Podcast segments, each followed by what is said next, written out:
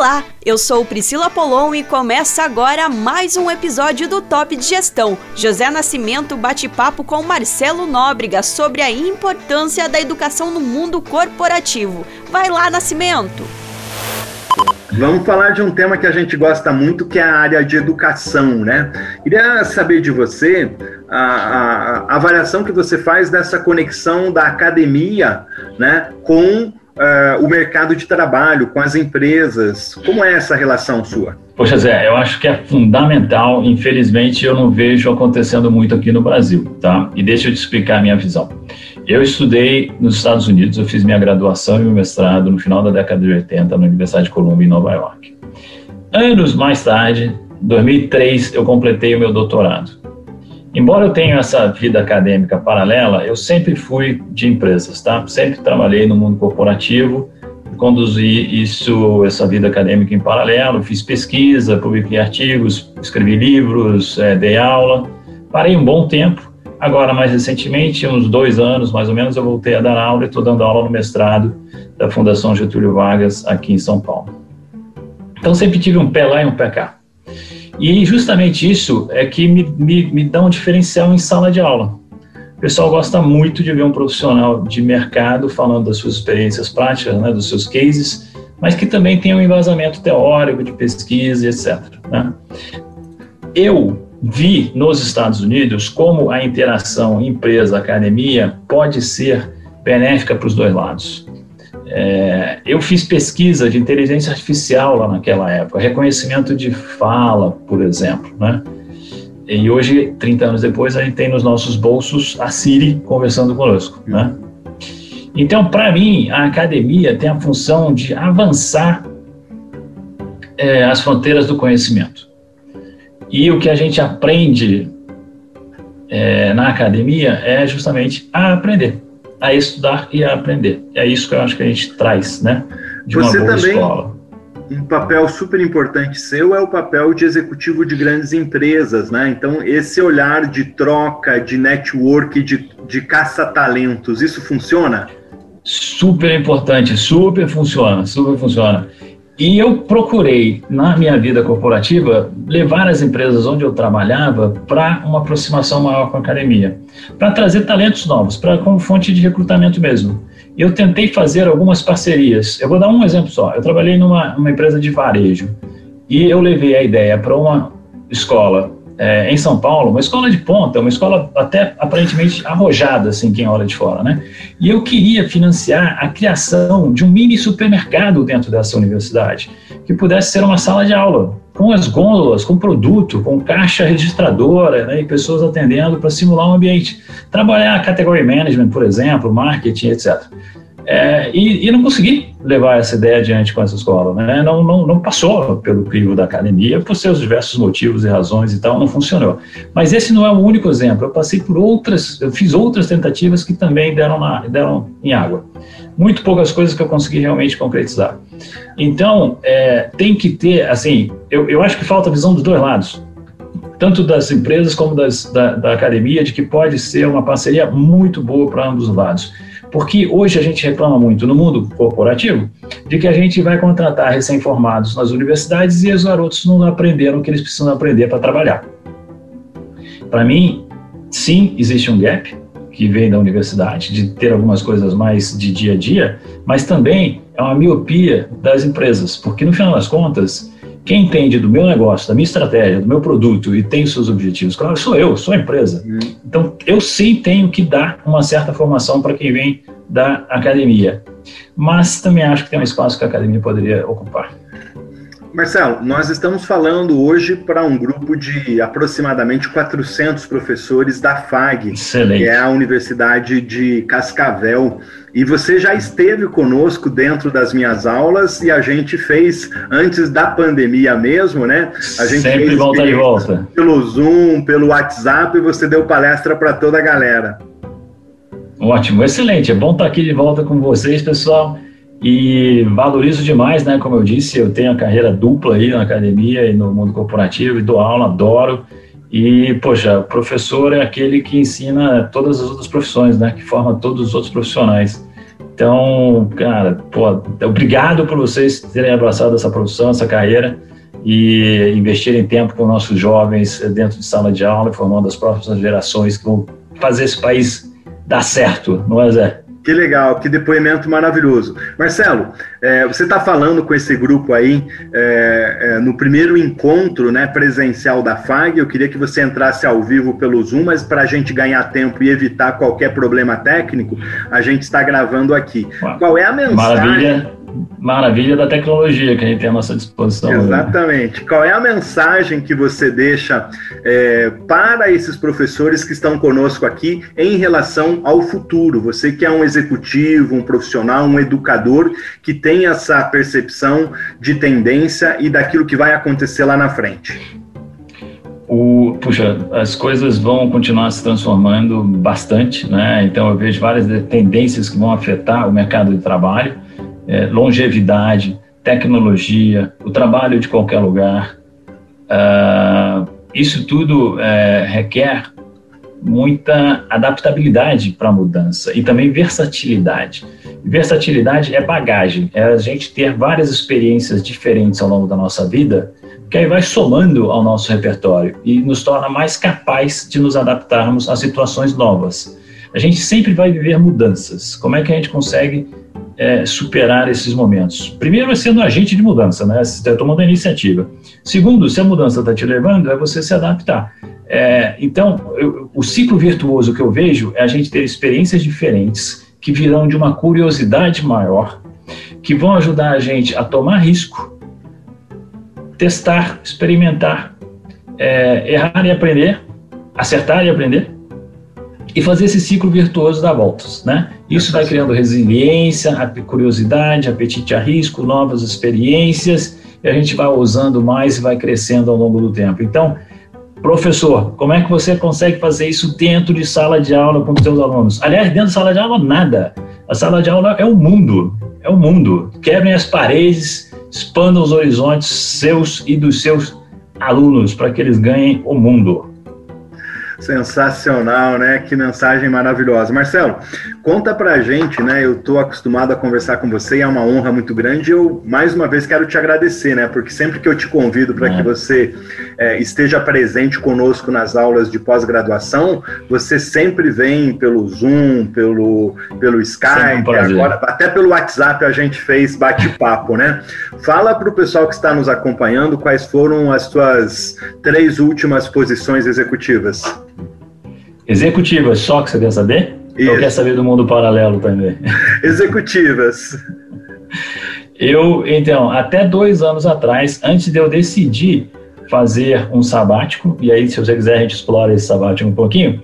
Eu fui diretor de recursos humanos da Acos Dourados, que é a empresa que administra os mil e poucos restaurantes do McDonald's no Brasil, 40 mil funcionários. Antes do McDonald's, eu trabalhei como vice-presidente de recursos humanos da Latam, companhia aérea, e antes disso, eu fui diretor de recursos humanos para Hackett Benkinser na América Latina. Já que você está falando, né, e eu sou um aproveitador, eu vou usar esse termo, né, já que você, você Queria que você falasse um pouquinho desse sabático, a tua experiência do sabático. Você está indo Excelente. numa empresa, trabalhando, tem a remuneração, tem o time, tem uma carreira promissora, e você diz assim: vou dar uma parada. O que, que acontece com o executivo nesse momento? Foi, foi isso mesmo, assim, eu resolvi, e não, eu não resolvi de uma hora para outra, tá? Isso foi um plano, e eu pensei bastante sobre isso e me preparei para isso. Então, no, no, no, no ano em que eu completei 30 anos de trabalho e 5 anos de MEC, foi quando eu decidi dar uma parada. Dar uma parada para me reinventar, me renovar, fazer outras coisas, experimentar é, novas coisas, expandir meus horizontes, né? Eu queria viajar, queria fazer cursos fora do Brasil, é, curtir a família, me divertir, fazer um pouco mais de esporte, que eu gosto muito de fazer, e principalmente estudar e me dedicar a outras coisas, no âmbito profissional, né? Mas não ter um, um trabalho de 9 às 5 e todo dia me dirigir a um mesmo local. É, a, a, pena é que eu peguei a pandemia pela frente, né? Eu uhum. saí em novembro de 2019, então três, quatro meses depois eu fui surpreendido pela pandemia, como todo mundo, e meus planos foram frustrados, como a maioria das pessoas também tiveram seus planos frustrados. Então eu também me dediquei Ao longo desse tempo, eu me dediquei a, muito, a dar muita coaching, muita mentoria, é, consultoria, aulas, palestras, eu tenho livros publicados também. E algo mais especial é que eu, antes de deixar o mundo corporativo, eu fiz investimento anjo em algumas startups que são dedicadas a recursos humanos e eu trabalho junto a essas startups como investidor, mentor ou conselheiro. Então isso é que tem me mantido bastante ocupado, né, ajudando essas empresas a se alavancarem, ganhar mercado, clientes novos, trabalhar produtos, funcionalidade, etc. Muito bem, você falou dos, dos teus dois livros, né? Eu estou com um deles aqui. Fala um pouquinho a respeito desse trabalho e daqui a pouco eu trago aqui para apresentar também um outro livro que eu super recomendo, que é o Você Está Contratado, eu hiper recomendo. Tá aqui atrás de mim, ó. É, eu vou dizer o seguinte para você, tá? Antes de você, depois você fala aqui sobre esse trabalho, mas é, eu já li duas vezes o Você Está Contratado, porque livro bom é aquele que você lê, relê, Exato. relê novamente e acima Muito de bom faz ele rodar, né? Então eu indico, empresto, essa coisa toda. Vamos falar primeiro desse aqui? Uma história Esse bonita, né? livro né? Tem é família. uma história bacana. É, tem uma história bacana por trás. É, o, é um conto infanto-juvenil. É o Rei Odd e a Bruxa Gringeline. É, mas, e aí então são as aventuras desse rei, né, e da princesa, filha dele, eles, eles confrontam essa bruxa, e tem um príncipe, tem outros personagens importantes nessa historinha. Mas o que tem de bacana por trás desse livro, Zé, é que ele foi escrito pelo padrasto da minha esposa há mais de 40 anos atrás, como um presente para as enteadas, tanto a minha mulher quanto a minha cunhada, né? quando elas eram jovenzinhas. E isso em papel é, datilografado, amarelado, guardado conosco esse tempo todo. Olha. E quando chegou próximo aos 50 anos da minha mulher, eu resolvi pegar essa história, traduzi-la do inglês para o português, porque o padrasto era inglês. É, fiz uma certa adaptação, atualizei um pouquinho para os dias atuais, né? mexi um pouquinho na história, mexi em um ou outro personagem e tal, e publiquei e dei como presente para minha mulher do 50 aniversário dela. Legal, né? Que, que presentão emocionante. Ô Marcelo, você falou um pouquinho aí do teu sabático, eu queria voltar um pouquinho nesse assunto, daqui a pouco a gente encerra falando sobre Boa. você estar contratado, né? Porque eu, eu ah, gosto e sou fã. É, como é que um profissional é, precisa se preparar quando ele pensa em fazer um, um, sabático? Quais são as dicas que você dá? Quais são as dicas que você recomenda? Uhum, uhum. É, acho que tem duas coisas que são fundamentais. Primeiro, finanças. Cuidar muito bem das finanças ao longo da sua vida para que isso não seja um problema na hora que você resolveu dar uma parada e as suas receitas vão cair bruscamente. Então, isso tem que ser planejado e intencional. Segundo, é conversar com a família. Porque de uma hora para outra você vai deixar de sair todo dia de casa cedinho e vai passar a maior parte do tempo dentro de casa, com a família. Então, um ser estranho né, no, no, no ambiente do lar. Então também tem que combinar com a família algumas coisas. Obviamente que não é, não é apenas isso, né? Mas ajustes das, das despesas, né? Que é muito importante. Uhum. Sem dúvida. Então eu fiz um downsizing na minha vida. Eu, eu mudei para uma casa menor. Eu des, me desfiz de automóveis, eu fechei conta bancária, fechei cartão de crédito, etc. e tal, para me preparar para esse momento. E o segundo é pensar um pouco sobre o que você quer fazer, ao que você vai se dedicar, né? Porque ócio total, assim, não funciona. Existe o ócio criativo, mas, pô, eu sou muito ativo, sempre fui. Então, ficar em casa... O pessoal que faz parte da nossa rede, que é, é da nossa... Que os nossos amigos, né? O Jederson sempre fala, ah, o Marcelo falou que ele está fazendo um sabático, mas ele está trabalhando mais. É isso, né? Eu acho que sim. Eu acho que nos três primeiros meses ali do sabático, antes da pandemia pegar, eu estava trabalhando bem mais do que antes, viu, Zé? E eu, tenho um canal no YouTube, eu tenho podcast, eu escrevo colunas para revistas, eu Deixa tenho o endereço para o pessoal, por favor. Mídias. O meu, o meu, meu canal no YouTube se chama Você Está Contratado, o mesmo nome do livro.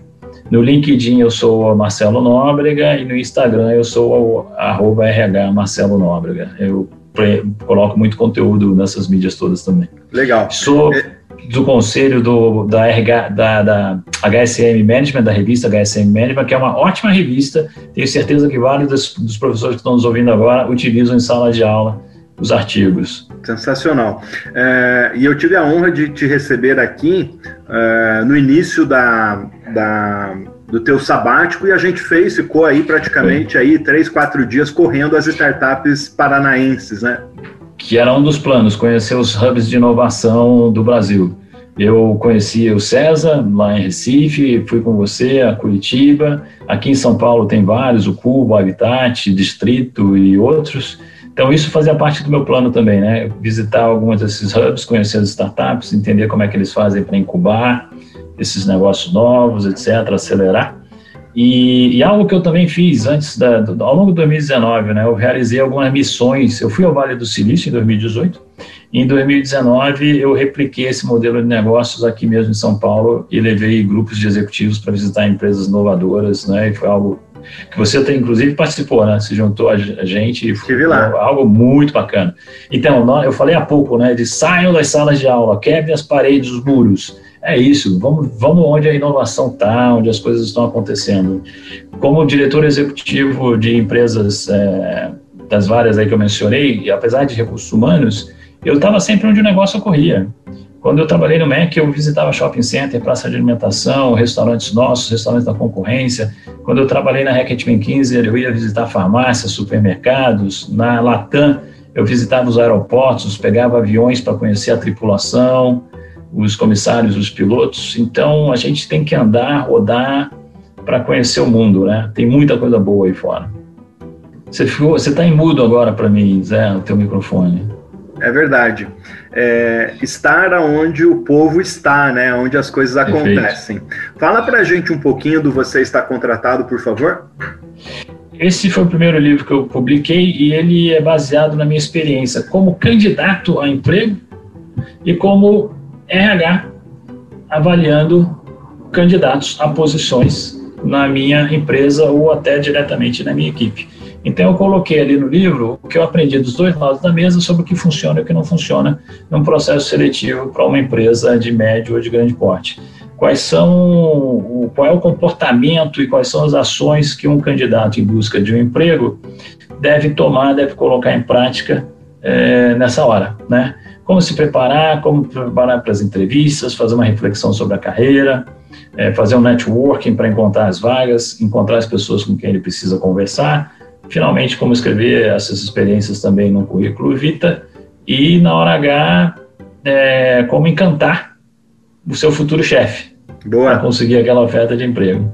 Eu gosto quando você diz assim, quais são as soluções, quais são os problemas que você vai resolver Exatamente. na empresa dos sonhos e no seu futuro trabalho. Que é isso, né? Pensa bem, na hora que você está contratando alguém para trabalhar contigo, você tem problemas que você quer resolver ou oportunidades que você quer capturar. Então você precisa de alguém junto contigo. Então é isso. É, não é sobre você que está procurando emprego, é sobre a empresa. O que, que você vai resolver para a empresa. Ok. Marcelo, mais uma vez obrigado. Sempre uma conversa maravilhosa. Até a próxima. Ótimo. Obrigado e ótima aula para vocês. Ótima discussão. Obrigadão, Zé. Prazer estar contigo. É isso aí! Gostou do episódio? Então não deixe de acompanhar em vídeo pelo YouTube. Ah, e José Nascimento também está no LinkedIn e no Instagram com Top de Gestão. Não perca o próximo episódio do seu agregador favorito. Tchau! Inovação, empreendedorismo, gestão, liderança, comunicação. É o mundo 6.0 Histórias e inspiração. Tudo aqui no podcast do Top de Gestão.